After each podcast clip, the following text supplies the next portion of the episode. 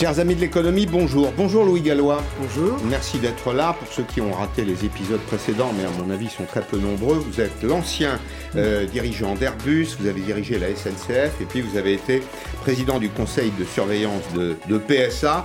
On vous présente comme un industriel humaniste et aujourd'hui vous euh, présidez le conseil d'orientation de PNC, patrimoine, nucléaire, climat. Et vous êtes Voilà. là pour défendre un programme. le nucléaire. C'est un vrai programme. Vous vous intéressez aux questions de l'énergie. Et c'est vrai Oui. que sans énergie, il n'y a pas d'économie. Au fond, l'histoire de l'économie, elle, elle commence vraiment avec celle de l'énergie. Et vous dites que la, la société a tendance à mépriser la science, ce qui n'est pas tout à fait faux, pour s'orienter vers les, les croyances, voire l'obscurantisme.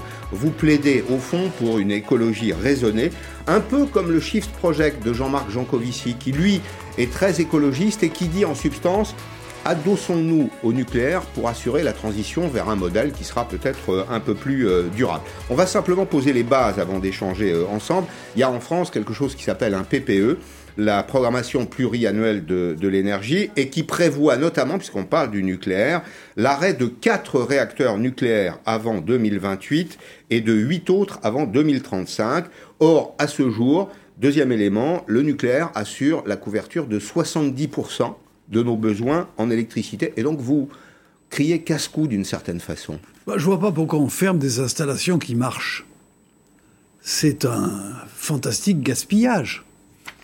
On a une source d'énergie décarbonée, compétitive, qui permet à notre industrie d'accéder à une source d'énergie relativement bon marché, qui fait vivre 220 000 personnes en France, quand même, la filière nucléaire, qui est une filière que nous maîtrisons complètement de A à Z, euh, à la différence d'autres, comme le solaire ou l'éolien, où nous sommes très dépendants des importations. sûr. Ouais. Euh, donc je, je, je- je ne vois pas pourquoi on est en train de se priver de cet atout. On n'a pas tellement d'atouts en France. Et ce, cet atout, on l'a construit en, en, en 60 ans. C'est le général de Gaulle qui a lancé l'initiative. Et, et- et- et pourquoi cet atout, on le remettrait en cause pour, pour une- Parce que ça s'est fait en Allemagne, parce que ça se fait ailleurs. Mais ça se fait pas partout. Je vous rappelle qu'il y, a- il y a actuellement euh, près de 200 programmes de, de- de- de- de réacteurs nouveaux dans le monde. Donc, Les, euh, les- les Chinois, par exemple, ferment des, des centrales à charbon pour ouvrir des centrales nucléaires. Ils ont actuellement six centrales en construction et ils en prévoient devant eux euh, plusieurs dizaines parce qu'ils veulent euh, sortir justement d'énergies qui euh, sont très lourdement carbonées comme le, charbon. Donc pourquoi nous, on se trouverait dans la situation de renoncer c'est ma question. à Pourquoi quelque chose? Mais alors, alors moi je vous dis, Oui. il y a- une explication, on a réussi à foutre la trouille aux gens. Ouais. On a dit il y a les accidents, Hmm. il y en a eu trois. Il y a eu euh, Three Mile Island aux Ouais, États-Unis. Tchernobyl en Ukraine et euh, euh, Fukushima au Japon. Qui, qui est plus un incident de caractère climatique qu'un vrai incident nucléaire. C'est qu'il n'y a pas de défaillance nucléaire. Il n'y a pas de défaillance nucléaire, Ouais. c'est un, c'est tsunami C'est ça. Hmm. qui a tué 20 000 personnes. Euh, le nucléaire en a tué trois dans cette affaire-là. C'est-à-dire des ouvriers qui travaillaient sur le chantier. Donc Toutes choses égales par ailleurs, remettons l'église au milieu du village. Voilà, absolu- Ouais. Hmm. absolument. Et, et- et je, et je- ça, c'est le premier sujet. Le second sujet ce sont les déchets. Mais les déchets, on sait traiter ce sujet. D'ailleurs, dans le monde entier, tout le monde les traite. Euh, on pourra revenir dessus. Il Si n'y a, pas- a de danger euh, au passage.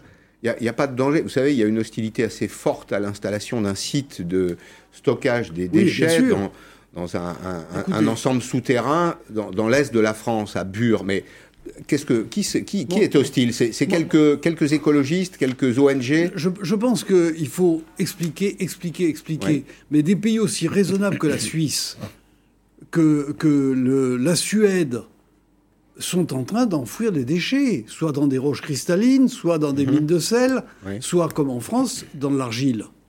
Le- la Grande-Bretagne également, dans des couches argileuses qui n'ont pas bougé depuis 100 millions d'années. Mhm. Donc je je je suis pas je je, je veux pas m'ériger en technicien, je ne suis pas un technicien. Mais vous dites c'est un peu, c'est de l'intox. je, je pense surtout qu'il faut euh, remettre les choses calmement et les regarder objectivement à- en faisant confiance à ceux qui savent. Et je pense que c'est extrêmement important cela. Comment vous expliquez d'ailleurs cette espèce de courant euh, obscurantiste? Tout à l'heure, je disais, le 21e siècle devrait être le siècle de la connaissance. C'est vrai que la connaissance humaine n'a jamais été aussi euh, élevée, aussi complète, et pourtant on voit réapparaître des croyances qui l'emportent sur les connaissances. on ne croit plus au progrès. C'est pour moi, c'est fondamental.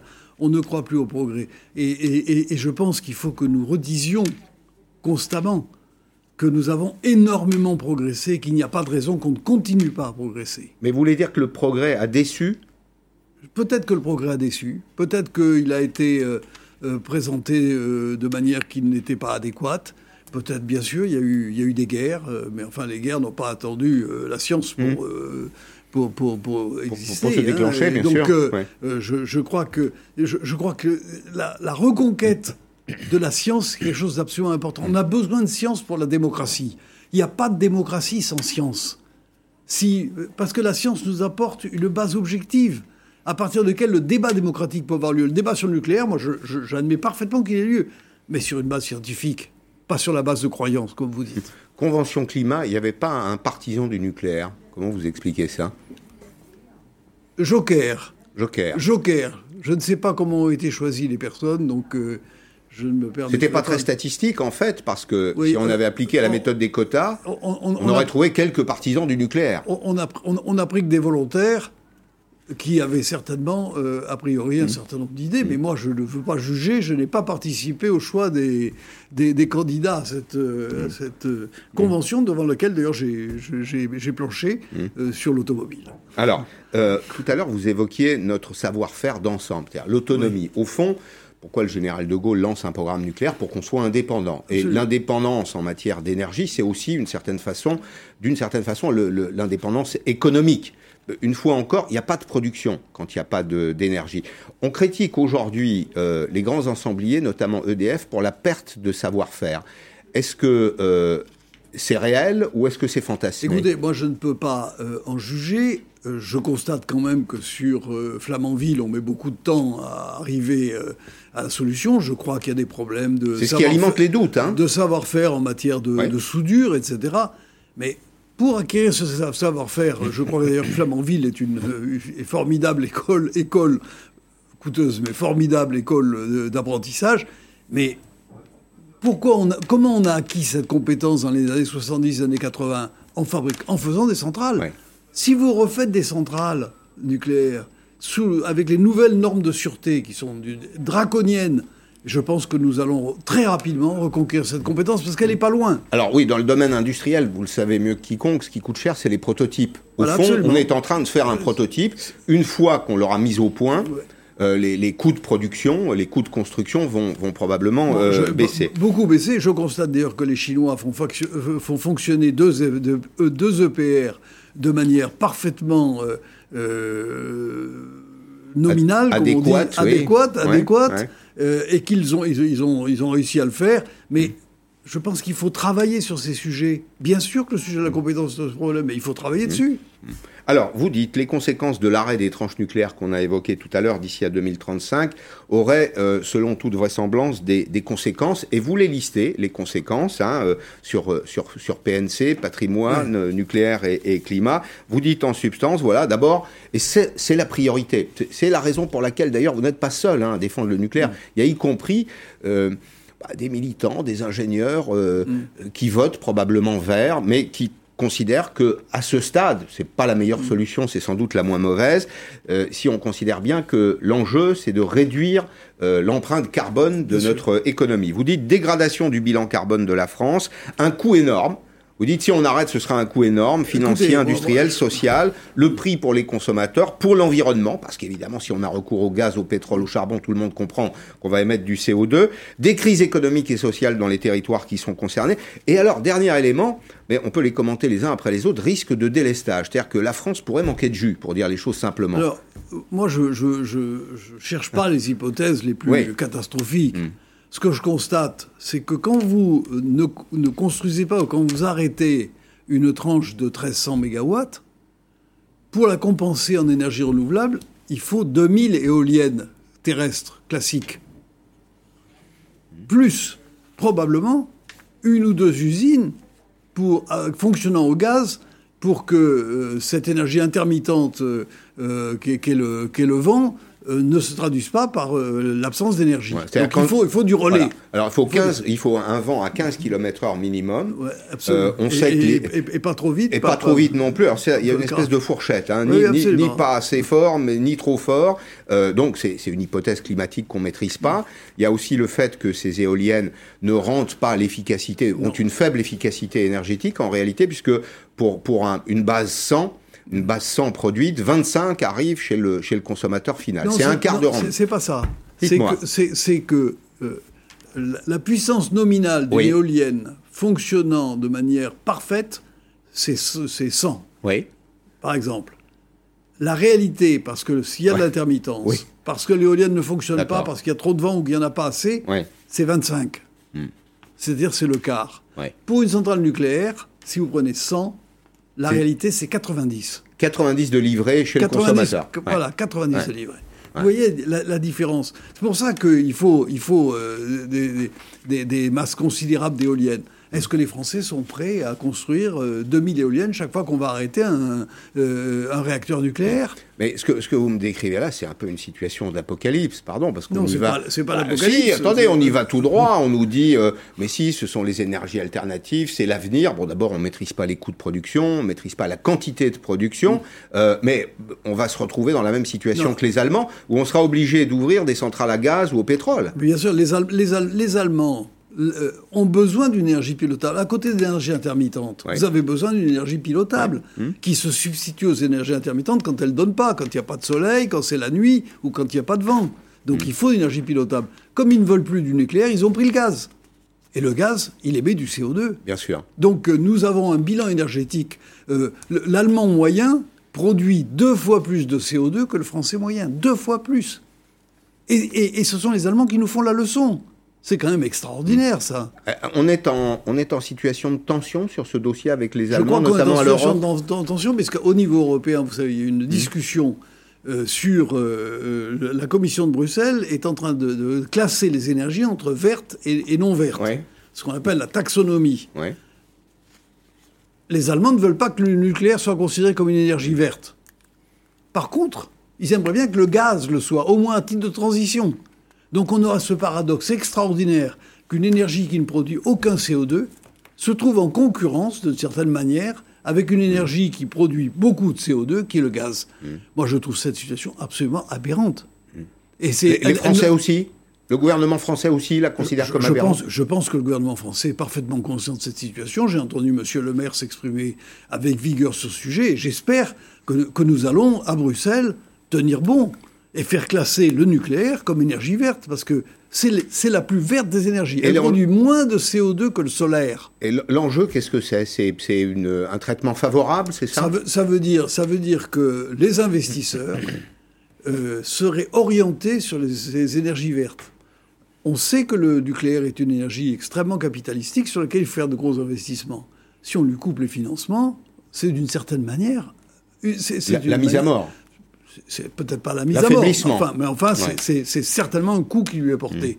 Et je trouve que euh, on- on- on- on- dans ce domaine, on joue avec le feu. Mm. C'est pour ça que je pense que la France doit être extrêmement euh, raide sur ce sujet. Les- Même si les- je sais que c'est toujours difficile d'être raide à Bruxelles. Oui, les, les Allemands ont, ont été marqués, enfin les écologistes allemands ont été marqués par la culture antinucléaire.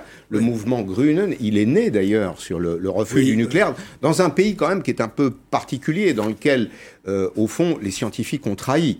Il y a cet épisode terrible de la Deuxième Guerre mondiale, la science au service de la, de la barbarie. Les Allemands se méfient d'eux-mêmes, continuent de se méfier d'eux-mêmes. Il y a cette espèce de tradition anti-nucléaire. Ce sera compliqué de les faire changer d'avis. Et, et- et c'est parti aussi, euh, vous avez tout à fait raison, mais c'est parti aussi du fait que il- le nucléaire pour eux, c'était l'arme atomique. C'est ça. Et, et ils ne craignaient rien de pire, de plus que l'arme atomique, parce qu'ils étaient pris entre deux feux.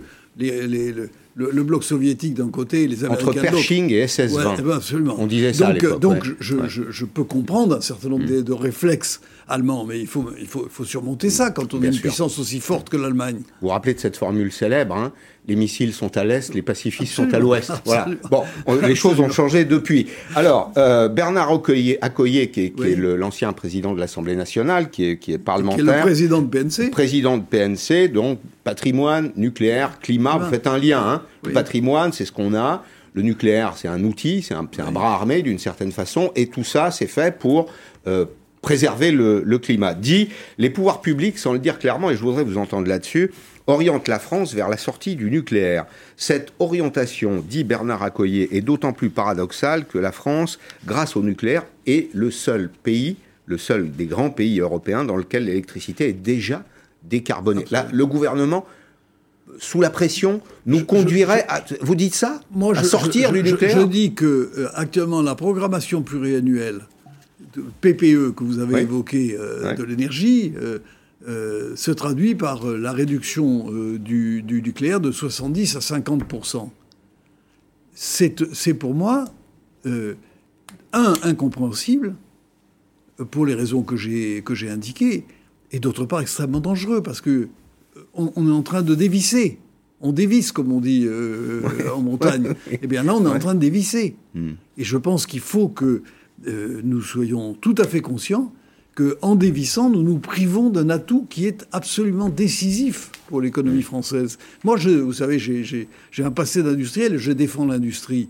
Mais il n'y aura pas d'industrie si on n'a pas une source d'énergie pérenne, stable et bon marché, et relativement bon marché. On peut, est-ce qu'on peut dire d'ailleurs que le, le prix de l'énergie en France, ça fait partie des quelques avantages Bien sûr. comparatifs que nous Absolument. avons par rapport à nos voisins? Alors les, les chefs d'entreprise que je reçois ici ou les, les représentants des syndicats patronaux euh, expliquent que on paye trop d'impôts en France, que le travail coûte plus cher en France que chez nos voisins, mais il y a une compensation. La compensation, c'est que dans le compte de résultat d'une entreprise, l'énergie, le poste énergie est inférieur à celui d'un concurrent allemand, euh, italien. Alors, oui avec, ou non une nuance, avec une nuance. C'est vrai, c'est vrai que nous avons une énergie qui est relativement bon marché. Ouais. Nous avons une énergie, une des énergies les meilleurs marchés d'Europe. Les Allemands, qui ont parfaitement compris ça, subventionnent l'électricité euh, livrée aux industriels au détriment des ménages allemands qui payent une électricité extrêmement chère. Ouais. Et donc, ils ont fait une péréquation. Quelqu'un finit les par payer, toujours. oui, oui, ah oui, bien Ouais. sûr. Ah, quelqu'un finit par payer. Mm. Et, il paye, et, il, paye, il paye une électricité chère, mais c'est le, ce sont les ménages qui le payent euh, euh, pour euh, euh, délester d'une certaine manière l'industrie. Vous savez, tous ceux qui nous suivent aujourd'hui se posent cette question. Euh, les factures d'électricité, elles augmentent. Alors, elles augmentent en France, on va dire la vérité, parce que la fiscalité, hein, la, la- c'est la TICPE, c'est ça, au- augmente. Il y a un tiers de fourniture d'énergie, un tiers de transport, et puis un tiers de fiscalité. C'est d'ailleurs sans surprise la part de la fiscalité qui augmente le plus sur les factures. Mais ce que se demandent ceux qui nous suivent aujourd'hui, et la question que je me pose, c'est est-ce que la politique qui est conduite aujourd'hui va faire augmenter la facture d'énergie des Français? Moi, moi, je voudrais quand même que euh, on soit bien conscient du fait que les énergies renou- renouvelables, ce ne sont pas des énergies gratuites. La Cour des comptes a indiqué en 2018 qu'on avait dépensé déjà 120 milliards d'euros pour arriver à 8% de couverture de, de Hum. la consommation énergétique besoins, française. ouais, ouais. Oui, euh. Et, et- et- et d'ici 2030, il faut y rajouter la même somme. C'est-à-dire qu'on est à plus de 200 milliards qu'on va dépenser sur les énergies renouvelables. Donc euh, il ne faut pas opposer un, un nucléaire qui serait coûteux à construire et des énergies, des énergies renouvelables qui seraient quasiment gratuites. J'ajoute en plus que quand on dépense de de, de- de l'argent sur l'énergie nucléaire, on le dépense en France. Quand on le dépense sur les énergies renouvelables, il y en a une grande partie qui part à l'étranger. Vous voulez dire les éoliennes, hein, les pales Les- sont les- fabriquées les- en les Chine. éoliennes, Oui. le solaire est pratiquement entièrement euh, importé, etc. Donc, Donc il n'y a pas de filière, là, c'est ça que vous il dites n'y a, il y a pas encore de filière. Ouais. On, on commence à assembler des éoliennes en France. Il y a une usine euh, dans la- de- du- à Saint-Nazaire. Il y en a une autre qui vient de se monter au Havre. Mais enfin, on, est, on fait de l'assemblage, là. Ouais, hein. on fait de l'assemblage. Alors, il faut que je vous interroge quand même sur le vrai prix du nucléaire, puisqu'on parle de, puisqu'on parle d'argent. Est-ce qu'on a vraiment intégré Aujourd'hui, c'est 42 euros de mémoire, la Oui. Creux, Commission de régulation de C'est c'est la l'énergie, CRE qui a fixé ce prix. qui, a- qui fixe le prix. Mais ce prix, euh, vous disiez euh, il y a un instant, le gouvernement allemand subventionne les énergies renouvelables. Est-ce qu'on ne fait pas la même chose avec le nucléaire? Est-ce qu'on a vraiment intégré le coût de- du renouvellement, le coût du démantèlement des centrales faut Un jour, il faudra les démanteler euh, pour en construire d'autres. Euh, le coût du stockage des déchets, est-ce qu'on est sincère? Est-ce que le coût complet, Le coût du sincère, il n'est il est pas supérieur au double au moins? Non, il n'est pas supérieur au double, il est plus élevé, surtout avec les nouveaux euh, réacteurs type Flamanville, parce que ce sont des réacteurs où la sûreté a été renforcée, on pourra en dire deux mots si vous le souhaitez. Euh, donc euh, ça va être plus cher, mais ça reste extrêmement compétitif par rapport à toutes les autres sources de production euh, euh, d'électricité. Et euh, je, je, bien sûr qu'il faut intégrer le coût du démantèlement. Bien sûr qu'il faut intégrer le coût de, des déchets. Le coût des déchets, il n'est pas très élevé. Hein. On peut considérer. Mais le démantèlement, oui, on nous dit en substance, EDF doit sortir entre 50 et 100 milliards d'euros pour renouveler le parc historique. Mais moi, je suis intéressé de savoir combien on va dépenser pour le démantèlement des éoliennes le jour où on va les démanteler parce qu'il va falloir euh, enlever, euh, sortir du sol un socle de béton de ah plusieurs euh, centaines de tonnes. Et, je, crains que la tentation, ce soit de mettre de la terre dessus et de faire en sorte qu'on ne s'occupe pas du socle de béton. Hmm. Donc, il, faut toujours comparer. Mais moi, je ne moi, je, je, dis pas que on puisse pas argumenter. Mais pour argumenter, il faut des comparaisons. Hmm. Il faut des comparaisons loyales sur les chiffres et des comparaisons qui soient étayées. Alors, je voulais vous entendre aussi sur les dossiers industriels. Je crois qu'on a fait le tour du, nucléaire. On a compris que vous le, vous le défendez comme un, outil de, souveraineté des Français, pas seulement de l'économie française, mais aussi des, des ménages. C'était d'ailleurs l'esprit du général de Gaulle, c'était fournir au pays une source d'énergie euh, autonome, cesser de dépendre du gaz, euh, du pétrole, du charbon et des autres. Euh, et, je le répète, une source d'énergie décarbonée. Vous savez que les Français, en majorité, croient que ça produit du CO2. Bon. Alors, ceux qui nous ont suivis aujourd'hui sont convaincus du contraire maintenant. en attendant, en attendant, Wright Electric, vous connaissez cette entreprise qui nous promet un avion un avion zéro émission, puisqu'on parle d'énergie. Aujourd'hui, les avions fonctionnent avec du kérosène. Eh bien, euh, Wright Electric aux États-Unis nous promet pour 2032 euh, un avion de 180 places qui sera un avion zéro émission. Je voulais qu'on dise deux mots, ça nous amène à l'aéronautique, puisque le marché du transport aérien va redécoller. Vous avez été patron euh, d'Airbus, et chez Airbus d'ailleurs, comme chez les, sous-traitants de l'entreprise euh, européenne, on se prépare, on se prépare à la reprise. Le secteur qui avait supprimé des emplois recrée de nouveaux emplois. Noël dans le département du Tarn-et-Garonne, qui vous est cher. Dans cet atelier de maintenance, ces ouvriers entretiennent les trains d'atterrissage des avions. Ils retrouvent leur rythme de travail d'avant la crise sanitaire. La période a été difficile à traverser pour l'entreprise. Sur ces 90 salariés, 15 ont été licenciés et 40 autres se sont retrouvés au chômage partiel. Désormais, le directeur envisage de nouveaux recrutements peut-être 4-5 personnes de plus d'ici la fin de l'année. Les compagnies aériennes préparent la saison d'été et ressortent euh, des avions de stockage et donc procèdent à des remises en service. Ici, on répare les freins et les roues des Airbus. Réparer, mais aussi construire, ce sont tous les sous-traitants de l'aviation qui se relancent car l'avionneur européen prévoit de fabriquer plus.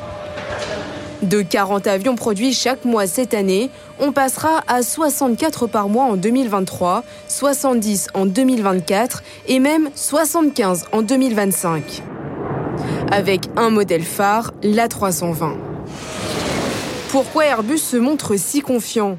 Le trafic a déjà repris aux États-Unis. Joe Biden a annoncé un plan de 2000 milliards de dollars pour les infrastructures comme les aéroports.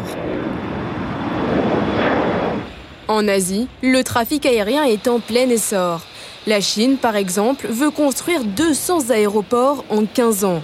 Un contexte mondial qui rassure Airbus. Ils ont déjà le marché moyen courrier qui correspond au marché domestique et au marché régional en Asie, aux États-Unis, en Europe. Pour l'Europe, on sait que le marché qui se rétablira le plus vite, c'est celui des familles. Les familles veulent absolument retourner au Maroc, en Algérie, en Europe de l'Est pour se voir une fois par an. Selon cet expert, une clientèle familiale de retour à 100% dès l'an prochain qui compensera la baisse des déplacements professionnels. De quoi faire redécoller le secteur aérien. Alors, j'ai au moins deux questions à poser à l'ancien patron d'Airbus. On a eu très peur. La filière aéronautique a eu très peur. Est-ce qu'elle est aujourd'hui sauvée? C'est-à-dire dans le monde d'après, le nouveau monde, est-ce qu'on continuera de voyager en avion? Moi, j'ai pas eu peur pour elle. Euh, je pensais qu'il traversait une période très difficile. Et le fait que les compagnies aériennes, c'est la situation financière des compagnies aériennes qui est préoccupante. Mais je savais que, peut-être pas directement et rapidement en Europe, mais aux États-Unis, on ne peut pas se passer de l'avion aux États-Unis. En Chine, on ne peut pas se passer de l'avion. En Inde, on ne pourra pas se passer de l'avion. Donc je, savais que le transport aérien n'était pas condamné euh, euh, à, long terme. Il va probablement évoluer. Un peu moins de voyages d'affaires, euh, le ah, télétravail, la télé, les, vidéos ont joué leur rôle, un peu moins de, voyages d'affaires. Donc un peu moins de haute contribution, ça veut dire un peu moins de revenus. Il va falloir trouver, c'est les compagnies aériennes qui vont devoir trouver un nouveau modèle économique. Ils auront, à mon avis, autant de clients, mais des clients qui paieront un peu moins cher. Donc il va falloir trouver un nouveau modèle économique pour les, compagnies aériennes. Et moi j'ai été très heureux des annonces de, de, Guillaume Faury, le patron d'Airbus, euh, qui a annoncé le redémarrage des chaînes de production. Euh, c'est un signe extrêmement encourageant, notamment pour euh, les sous-traitants que vous évoquiez. vous avez dirigé cette entreprise. Qu'est-ce qui se passe, à votre avis, là, dans la tête des dirigeants en ce moment? On fait, faisons écho aux, échanges qu'on a eus sur les, problèmes de l'énergie, du CO2. L'avion est montré du doigt. Même des parlementaires qui veulent. Mais à quoi ils pensent aujourd'hui? Est-ce que est-ce qu'il y a des cellules qui travaillent sur des avions qui seraient euh, moins consommateurs ou même peut-être vers l'avion électrique? Vous savez, la, consommation de kérosène des avions a baissé de plus de 25% dans les décennies passées. Euh, il y a encore des progrès dans ce domaine, à possible, notamment euh, euh, modification du contrôle aérien pour avoir des lignes plus directes et donc que l'on attende moins, non-utilisation des moteurs sur les taxiways pour ne pas dépenser du kérosène inutilement au sol, etc. Et puis je pense qu'il faut regarder plus avant de nouvelles formules d'avions, les, les, turbofanes qui permettent, euh, je suis désolé de faire un peu de technique, mais, euh, turbofanes qui permettent encore de faire de nouvelles euh, baisses de consommation d'énergie. Et puis il faut regarder progressivement si on ne peut pas avoir des avions qui fonctionnent partiellement à l'électricité. Des avions hybrides. Le, problème, il, est, il, est, il, est, il est que dans une voiture, vous pouvez mettre 300 kg de batterie, ça roule.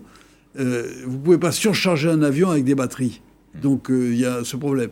Quant à l'hydrogène, il va falloir surmonter les problèmes de, de sécurité. Euh, mais je pense, je, je, pense que ce n'est pas du tout impossible. Et euh, je suis sûr qu'Airbus travaille là-dessus. il y a des, des, des, des start-up comme celles que vous évoquiez qui travaillent là-dessus. C'est tout à fait sain. C'est les start-up qui poussent. Vous savez, euh, Ariane Espace, il, y a une start-up aux États-Unis qui s'appelle SpaceX, qui, lui, mène la vie. Une petite boîte, hein, une petite boîte qui lui mène la vie très dure, mais mm. qui, qui, également l'amène à progresser. Je pense que euh, ce, ce, dialogue entre les start-up qui inventent, qui créent, et les grandes compagnies qui ensuite mettent en œuvre, c'est mm. ça qui mm. va nous permettre d'aller vers un transport aérien plus, plus, plus économe en émissions de CO2, c'est clair.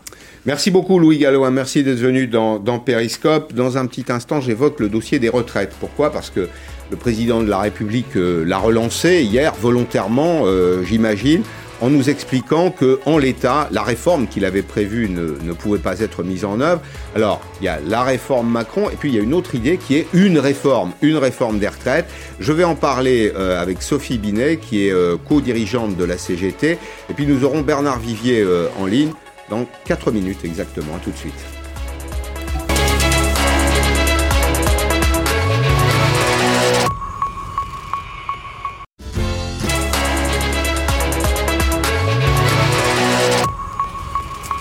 La deuxième partie de Périscope consacrée euh, à la réforme ou une réforme des retraites. Bonjour Sophie Binet, merci d'être là. Vous êtes co-secrétaire général de la CGT cadre et technicien. Alors, on parle beaucoup de réforme des retraites, on en parlait un peu moins ces euh, derniers temps jusqu'à ce que le, président de la République euh, l'évoque hier. C'était au cours de son déplacement dans le département du Lot. C'était hier à Martel. Vous allez euh, écouter ce petit échange avec un, retraité. Martel, c'est une petite bourgade dans le nord du département. Nous sommes sous la, halle qui accueille le, marché paysan notamment. Et là, le président de la République rencontre quelques Français, dont des retraités. Je suis retraité, vous avez 3 euros, 3 euros d'augmentation par mois. Avec ça, on va loin. Hein. Eh, non, mais. Eh, non, mais quoi? Il faut qu'on les. ne baisse pas. Ah ben l'augmenter de 3 euros par mois, avec ça j'ai un pouvoir d'achat énorme. Est-ce que vous payez la taxe d'habitation? Non. Eh Oui, mais alors? Non mais oui, je me fais engueuler parce que votre retraite ne monte pas. Mais c'est normal, vous êtes président. Je ne peux pas la monter, votre retraite. Il, faut il faudrait qu'il y ait plus de gens pour travailler alors qu'on dépense déjà plein. oui, non, Et déjà, moi, je veux m'assurer qu'elle ne baisse pas dans l'avenir. Et après, quand, le, gâteau est avalé, il est comme s'il n'y en avait pas eu. Bon, il n'y a, pas de lien, euh, évidemment, avec la taxe d'habitation. Et ce, ce, retraité, bien sûr, s'étonne de euh, la faible augmentation de sa, pension de retraite. Alors, le président de la République dit, voilà, la situation est mauvaise, on sort d'une année de Covid, et à la contribution, il y a beaucoup de gens au chômage, hein, jusqu'à 11 millions de salariés dans le, le secteur privé, euh, les cotisations sont moins bien rentrées. Il a demandé deux rapports, Cour des comptes et Conseil d'orientation des, des retraites. On rappelle simplement, Sophie Binet, que le système actuel, c'est un système par répartition et par solidarité générationnelle instantanée. Le mot instantané, il est important parce que c'est les gens qui travaillent ce mois-ci qui payent la retraite des gens qui sont à la retraite euh, euh, de façon euh, définitive.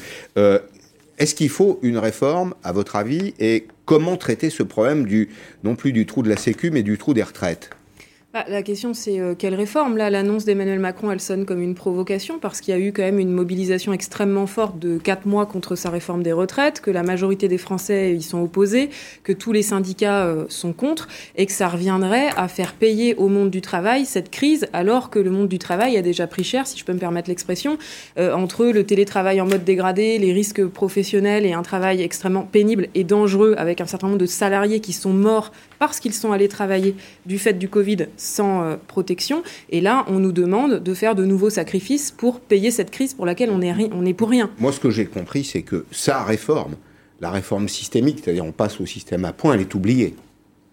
Euh, oui et non. Il l'a dit assez clairement quand même. Il a dit c'est trop compliqué, les gens comprennent pas, ils n'acceptent pas. Dans sa réforme, il y avait deux sujets. Il y avait euh, la réforme systémique avec le système à points et qui incluait une réforme paramétrique, c'est-à-dire un recul de l'âge de départ en retraite et un allongement de la durée de cotisation. Et là, c'est les pistes qui sont clairement sur la table. Deux pistes qui sont toutes, le, toutes deux extrêmement mauvaises.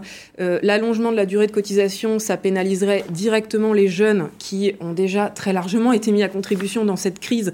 Mmh. je vais pas m'étaler là-dessus. On l'a hein, évoqué autour de cette table Et régulièrement. donc l'allongement de la durée de cotisation, ça mm. serait euh, les pénaliser de plein fouet alors que leurs modalités d'insertion professionnelle euh, ont été encore fragilisées et que déjà 43 annuités de cotisation, c'est inaccessible pour eux si on allonge encore, mais de quoi parle-t-on? Et euh, reporter le départ, l'âge légal de départ en retraite, mm. ça serait une pénalisation mm. pour les seniors, alors que le chômage des seniors explose malgré les mesures de protection qui ont été mises en place.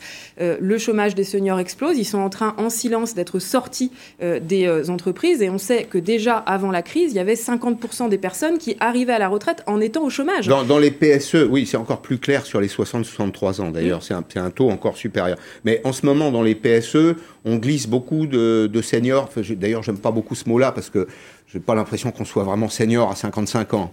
Oui, tout à fait. Et après, il y a une diversité. C'est-à-dire que là, ce qui se passe, c'est que ce qu'on appelle les plans sociaux, les plans de départ en retraite, de, licenciement, pardon, euh, sont contournés par des ruptures conventionnelles individuelles, des ruptures conventionnelles collectives, des licenciements pour inaptitude, etc. Et les seniors, on les trouve beaucoup là-dedans, mm. notamment dans les ruptures conventionnelles individuelles ou euh, collectives. Et il y a beaucoup de seniors, notamment des cadres, qui sont sortis par euh, ce biais pour alléger la masse salariale. Alors, est-ce qu'on n'a pas néanmoins un problème? On sait, vous et moi, que, que la retraite, c'est lié tout à la fois à la croissance économique. Il faut qu'il y ait de la croissance, c'est-à-dire qu'il faut de l'emploi pour que les gens cotisent, pour que les salariés les entreprises cotisent. C'est lié à la démographie aussi. Regardez ce, tableau qu'on a, qu'on a réalisé. Alors, c'est le tableau d'évolution de la démographie du, du, travail. 1960, vous avez 4 cotisants pour un retraité. 2020, vous avez 1,4 et encore. Hein, j'ai été généreux pour un retraité. En 2035, un cotisant à retraité. Mhm. Il faut faire quelque chose parce que là, on s'en sort plus. C'est pour ça que je que, que faut-il faire, à votre avis en, introduction, la question c'est quelle réforme? Nous, nous avons des propositions euh, de nouvelles ressources pour euh, garantir l'avenir de notre système de retraite.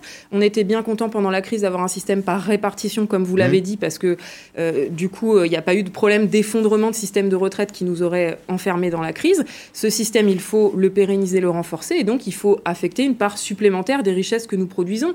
On est un des pays les plus riches du monde, euh, on a des richesses toujours plus importantes, il faut en affecter davantage à notre système de retraite. On a des propositions concrètes. Par exemple, mettre à contribution les revenus financiers euh, des entreprises au même niveau que les revenus du travail. Par exemple, faire l'égalité salariale et pénaliser les entreprises qui ne font pas l'égalité salariale avec une surcotisation retraite.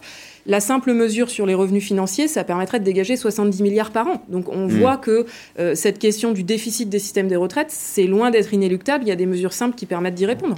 Bernard Vivier est avec nous, euh, l'Institut supérieur du travail. Bonjour Bernard Vivier. Deux ou trois mots. Euh, quel est l'état de trésorerie des caisses de retraite aujourd'hui? Commençons peut-être par le régime général. Très, très clairement, il y a un chiffre qu'il nous faut avoir, je pense qu'on peut en rester là, c'est le rapport que le comité d'orientation des retraites a fourni euh, à la fin de l'année dernière, c'est-à-dire un déficit de 25 milliards d'euros.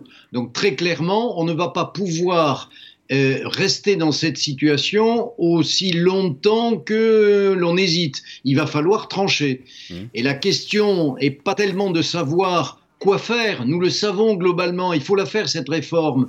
Et pour l'équilibre des comptes et hmm. pour l'évolution des systèmes, la grande question c'est de savoir quand faire cette réforme. Hmm. Et, nous sentons qu'aujourd'hui, les, partenaires sociaux, euh, patronat et syndicats, hmm. ne sont pas du tout en phase euh, avec une quelconque intention euh, pour faire cette réforme avant 2022. Ben, personne d'ailleurs n'est tout à fait en phase, puisque ce matin, Elisabeth Borne la ministre du Travail était sur euh, LCI face à Jean-Michel Apathy. Voilà ce qu'elle euh, voilà ce qu'elle dit. Une réforme, oui. Enfin, vous allez comprendre, il y a beaucoup de points d'interrogation.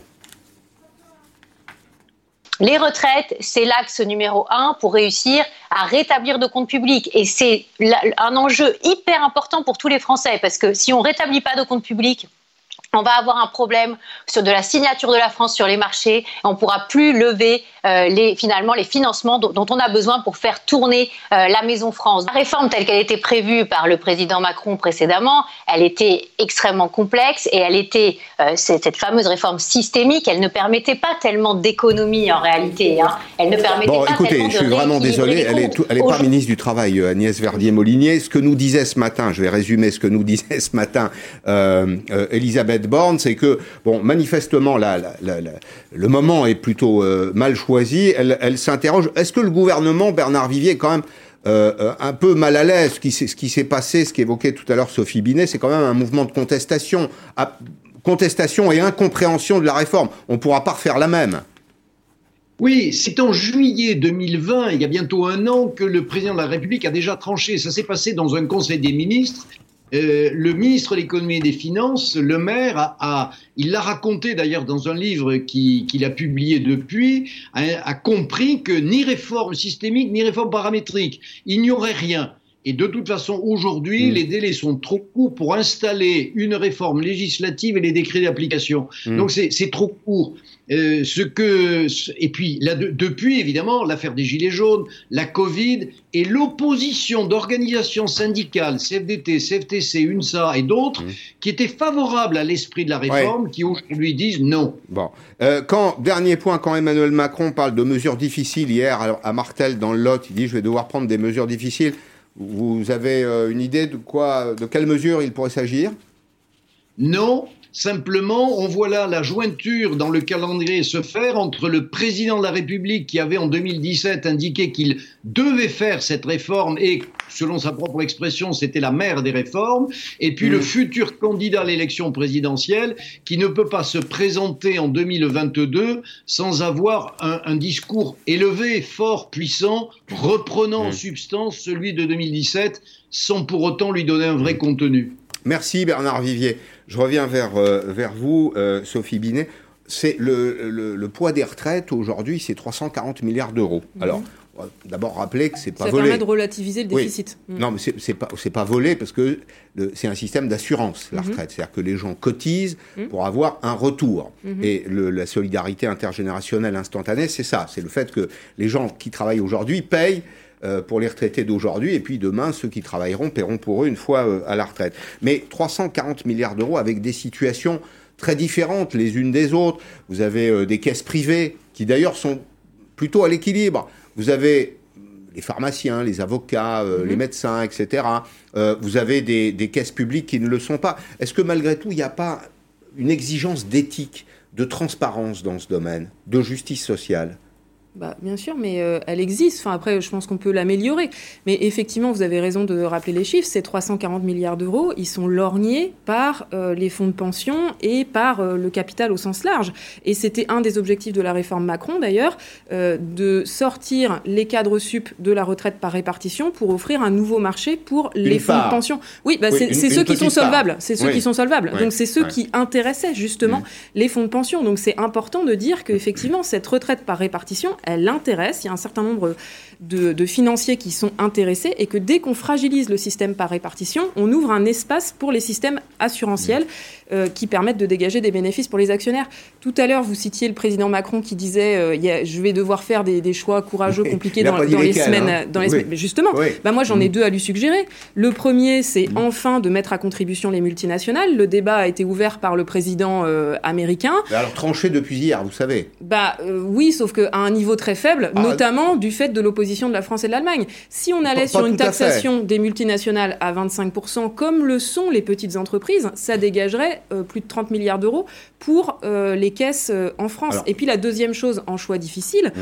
peut-être que le président Macron pourrait enfin évaluer les, centaines de niches fiscales et d'exonérations de cotisations sociales et fiscales dont bénéficient les entreprises France Stratégie a rendu un rapport euh, il y a trois jours qui a encore une fois étrié le crédit impôt recherche, le CICE, en montrant que ça n'avait aucune efficacité sur la R&D et que par contre ça bénéficiait à plein aux grands groupes. Donc peut-être que c'est sur ces pistes-là qu'il faut travailler. Crédit impôt recherche, c'est 6 milliards d'euros par an. Oui. CICE, c'est autour de, de un tiers du budget de la recherche, le crédit impôt recherche. Est-ce que, est que malgré tout, vous n'êtes pas un peu sévère avec les Européens là? Je l'évoquais hier soir sur l'antenne de, de LCI les Européens, les 27, ont trouvé un accord pour faire payer les multinationales.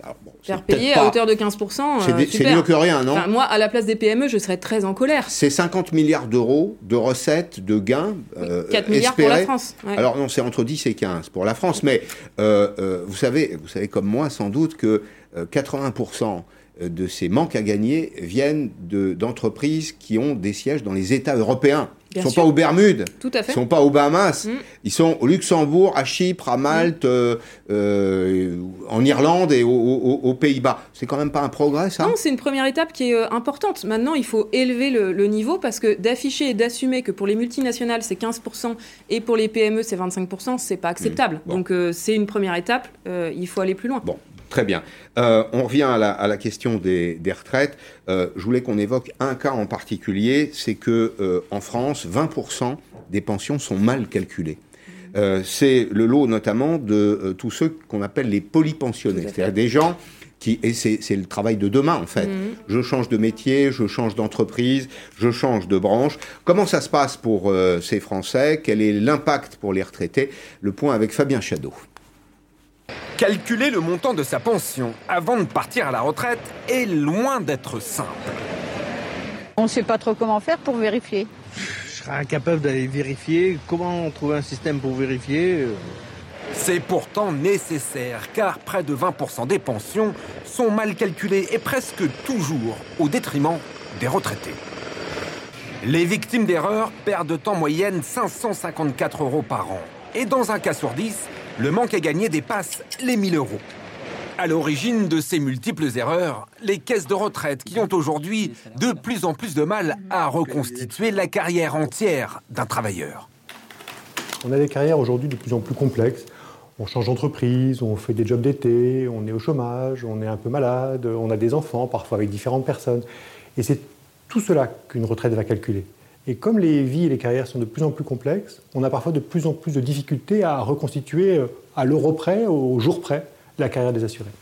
Seule solution pour éviter les mauvaises surprises, archivez tous vos documents prouvant vos différentes périodes d'activité. Une fois à la retraite, il est beaucoup plus difficile de faire réévaluer sa pension, car la procédure devient judiciaire et les délais s'allongent. Pour terminer, un mot sur le sort de la CADES, la caisse d'amortissement de la, dette sociale. Oui, tout à fait. Je voulais dire que très discrètement cet été, le gouvernement a transféré 136 milliards d'euros de dépenses Covid euh, à la sécurité sociale et nous l'a fait payer à nous toutes et tous en prolongeant la CRDS jusqu'en 2033 alors qu'on en avait fini avec cette mesure. Cette année, oui. Tout à fait. Donc c'est ce qui est complètement scandaleux avec cette annonce sur la réforme des retraites, c'est que la dette Covid, on va nous la faire payer combien de fois? Hmm. Bon, merci beaucoup Sophie Binet. C'était clair et précis. Merci, bravo. Euh, dans un petit instant, c'est Arlette Chabot, le débat, ses éditorialistes. Je vous souhaite à toutes et à tous un très bon week-end. À lundi en direct sur LCI. À lundi.